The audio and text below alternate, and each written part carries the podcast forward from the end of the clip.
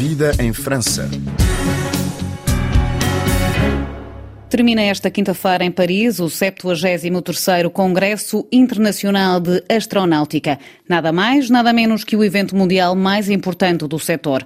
Milhares de representantes de todos os continentes marcam presença neste evento, que decorre no Parque de Exposições da Porta de Versalhes. Portugal está representado pela Agência Espacial Portuguesa e também pela indústria espacial. Comigo em linha tenho precisamente Ricardo Conde, presidente da Agência Espacial Portuguesa, a quem começo por perguntar qual é a importância de estar aqui representado. Olha, este congresso é uma oportunidade para nós, em particular Portugal, estar envolvido também naquilo que é ou que estão a ser, digamos assim, as montras tecnológicas de todo o mundo no espaço. É o Congresso Astronáutica, não é? Que reúne aqui os principais, eh, se não todos, digamos, estão aqui muitos países, não é? Em que é uma montra tecnológica e também é aqui que de alguma forma uh, também se trata uh, daquilo que é os programas uh, futuros, programas espaciais internacionais. Portanto, Portugal, como tem uma agenda para o espaço, Portugal, como tem neste momento uma iniciativa muito forte no espaço, teve que marcar presença aqui com um pavilhão, temos aqui um pavilhão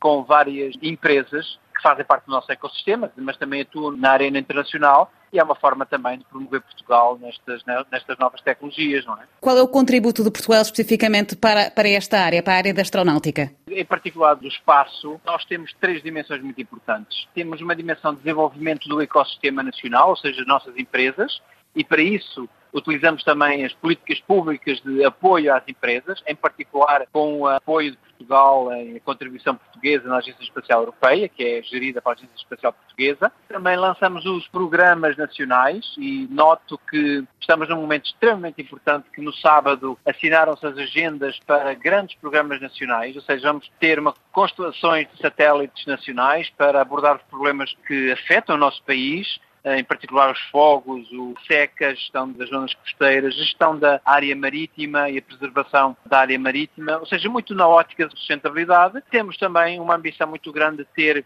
empresas que atuem de uma forma muito forte na área do do chamada sustentabilidade do espaço, ou seja, o lixo espacial. Estamos a lançar aqui várias iniciativas para os Açores para tentar potenciar a localização dos Açores como uma localização com potencial para desenvolver, por exemplo, o acesso ao espaço, o retorno e o acesso ao espaço. Depois temos a parte educacional, muito ligado aos jovens, com os vários eventos. Fizemos agora um voo de microgravidade, foi um sucesso. Lançamos uma campanha de seleção de 30 alunos que voaram em gravidade zero, em Beja, chamada Astronauta por um Dia. E é nessas áreas que nós atuamos. Portanto, Portugal quer ser também, juntamente com os parceiros da Europa, um ator forte na área das tecnologias do espaço. Mas Portugal tem capacidade para competir ou para estar à altura de outros gigantes? Eu falo, por exemplo, este domingo, inclusive, a Primeira-Ministra francesa anunciou 9 mil milhões de euros a três anos para o setor.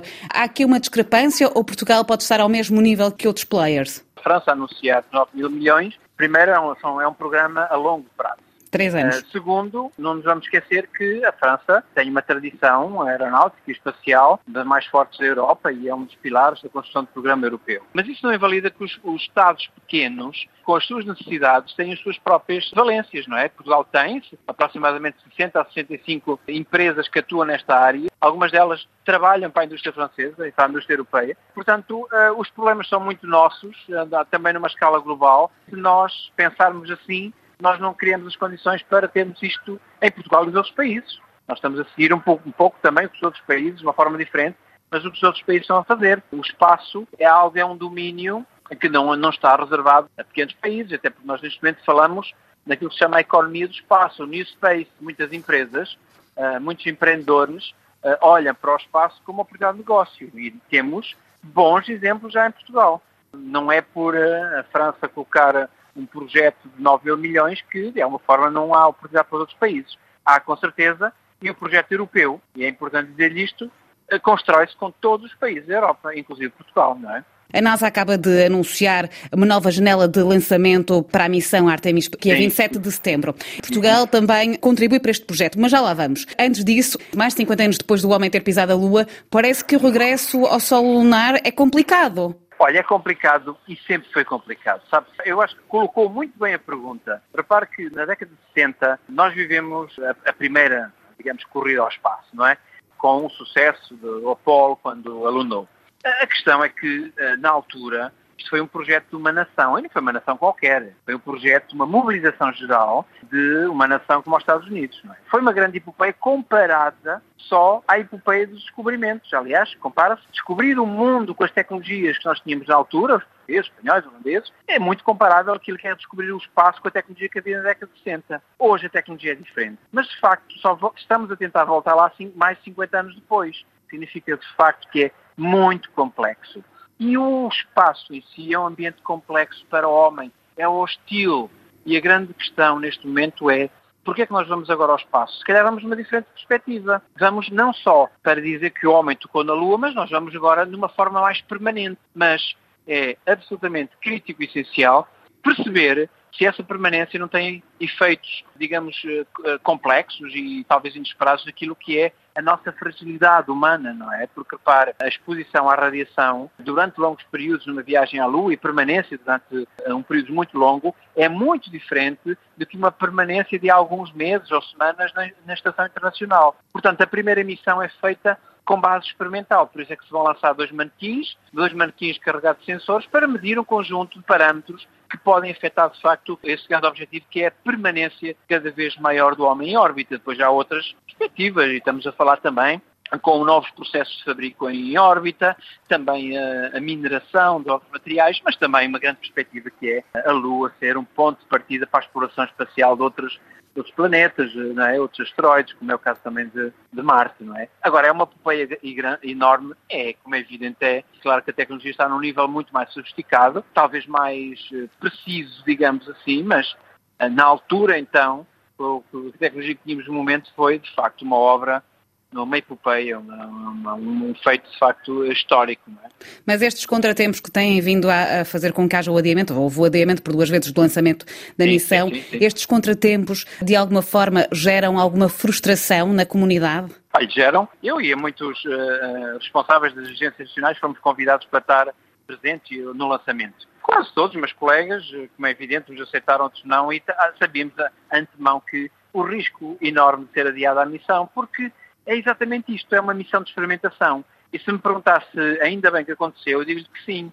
Porque, uh, repara, problemas devem ser identificados para serem mitigados, não é? E resolvidos. É isto para que serve esta missão. Portanto, ainda bem que se trataram estes problemas. Agora, com o novo anúncio, serão resolvidos com certeza esses problemas. Poderão surgir outros, não é? Obviamente, mas uh, é um caminho de alguma forma de aperfeiçoar tudo aquilo que pode condicionar a missão. Há uma frustração porque o pessoal põe muitas expectativas, não é? Todos os chamados maiden flights, voos de preparação, têm esta característica, é que vão sendo adiados até, de facto, haver a confiança total para lançar. E isso no espaço é crucial, porque não há uma segunda oportunidade, não é? E repare, nós estamos a preparar o Artemis 2, que é um voo tripulado depois, ou seja, neste momento o Artemis 1 é um voo com, é com os manequins. Sim, ou seja, não, não é um voo tripulado que, portanto, que tenha a presença humana, mas o segundo é. Então, nós não podemos correr riscos, não é? faz parte do processo. Artemis é um projeto internacional que é liderado pelos Estados Unidos, mas é um projeto internacional. De que forma é que Portugal contribui para esta missão?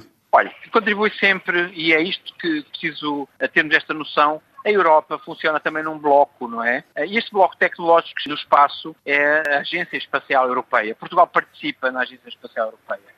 E nós temos, na missão Artemis, e no módulo, que é o módulo europeu, uh, o Service Module, nós temos a nossa indústria a participar. As nossas indústrias participam nas grandes missões internacionais, em particular aqui na Europa. Portanto, nós temos duas empresas. Há uma que está relacionada com as proteções térmicas, eh, com a cortiça, não é? Nossa cortiça é um material que, em termos térmicos, é absolutamente fantástico. Portanto, vamos usar esse material. A Marine Corps participa nesse, nesta missão, através exatamente destes materiais. E depois temos outras empresas, que a Active Space, que trabalha também na, na parte robótica, que são a nossa contribuição, com muitas outras do panorama europeu, para aquilo que é o Service Module europeu. Portanto, há uma participação muito direta da indústria nacional através da Agência Espacial Portuguesa e da Agência Espacial Europeia. Não é? Em vez de voltarmos ou de estarmos a investir as fichas quase todas neste voltar à Lua, não se deveria estar a olhar para o outro lado? Não se deveria estar a olhar para Marte, por exemplo? Há, uma, há aqui uma coisa que é extremamente importante. A exploração espacial dá-nos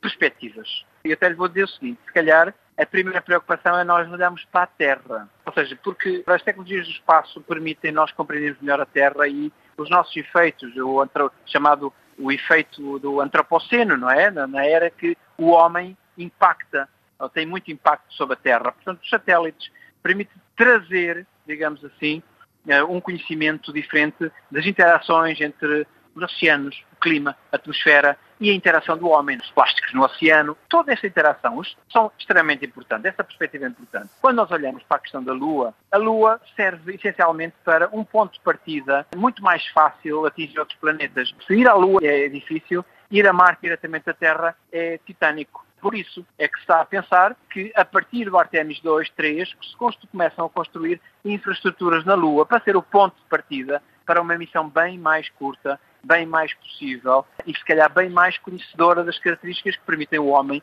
ir a Marte. Por essa razão é que, para já, nós conhecemos Marte, mas a nível robótico, não é? Portanto, temos que criar as condições também para ser possível o homem ir a Marte. Era Ricardo Conde, presidente da Agência Espacial Portuguesa, que se encontra a participar no 73º Congresso Internacional de Astronáutica que termina esta quinta-feira aqui em Paris.